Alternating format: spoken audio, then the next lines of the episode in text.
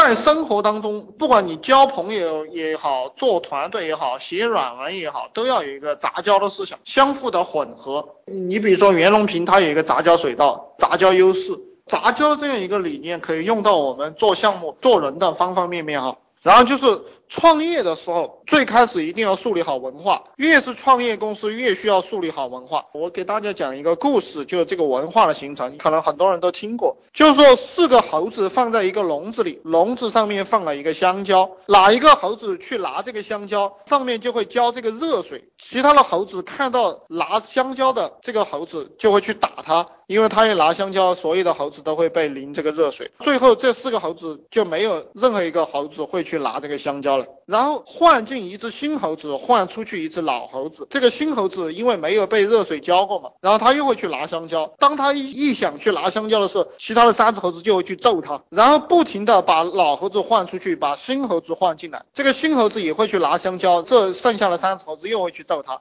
谁揍的最凶呢？就是那只新猴子刚放进来，他不知道他为什么被揍了，所以他跟着大家一起去揍那个新猴子，把所有的老猴子都换出去了，里面都是四只新猴子。如果有一只新猴子想去拿香蕉的话，其他的三只猴子就会揍他，先进去的猴子就会揍他。这个就是企业文化，这个就是人类文化的形成，它就是这样一个过程。所以对错其实根本不重要，重要的事情是你开始怎么样去形成一个对你们企业有利的这样一个文化。啊，我们老板形成企业文化基本上是用奖和惩罚。创业开始吧，我觉得先用奖赏吧，因为毕竟人比较少，对不对？没有经济实力，用语言奖赏。这个你鼓励鼓励他，就向那个方向去做了。就你需要什么，你就去鼓励什么，就这样一个理念。创业的这样一个公司，头三年相当重要，因为头三年是你企业文化的形成的这样一个过程。如果你前面一两年、两三年这个企业文化没有建立好，实际上你做六年、做十年，你这个企业也就这个样子了。所以说，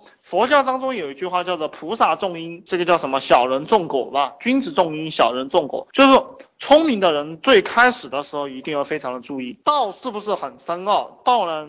当然，你明白了过后，你就会哈哈大笑。实际上都是一些简单的东西。道和术呢，也可以是合为一体的。我以前讲了一些东西，叫做把战术打成战略。你盯着一个战术，然后去把这个战术做到极致，自然就会体会得到。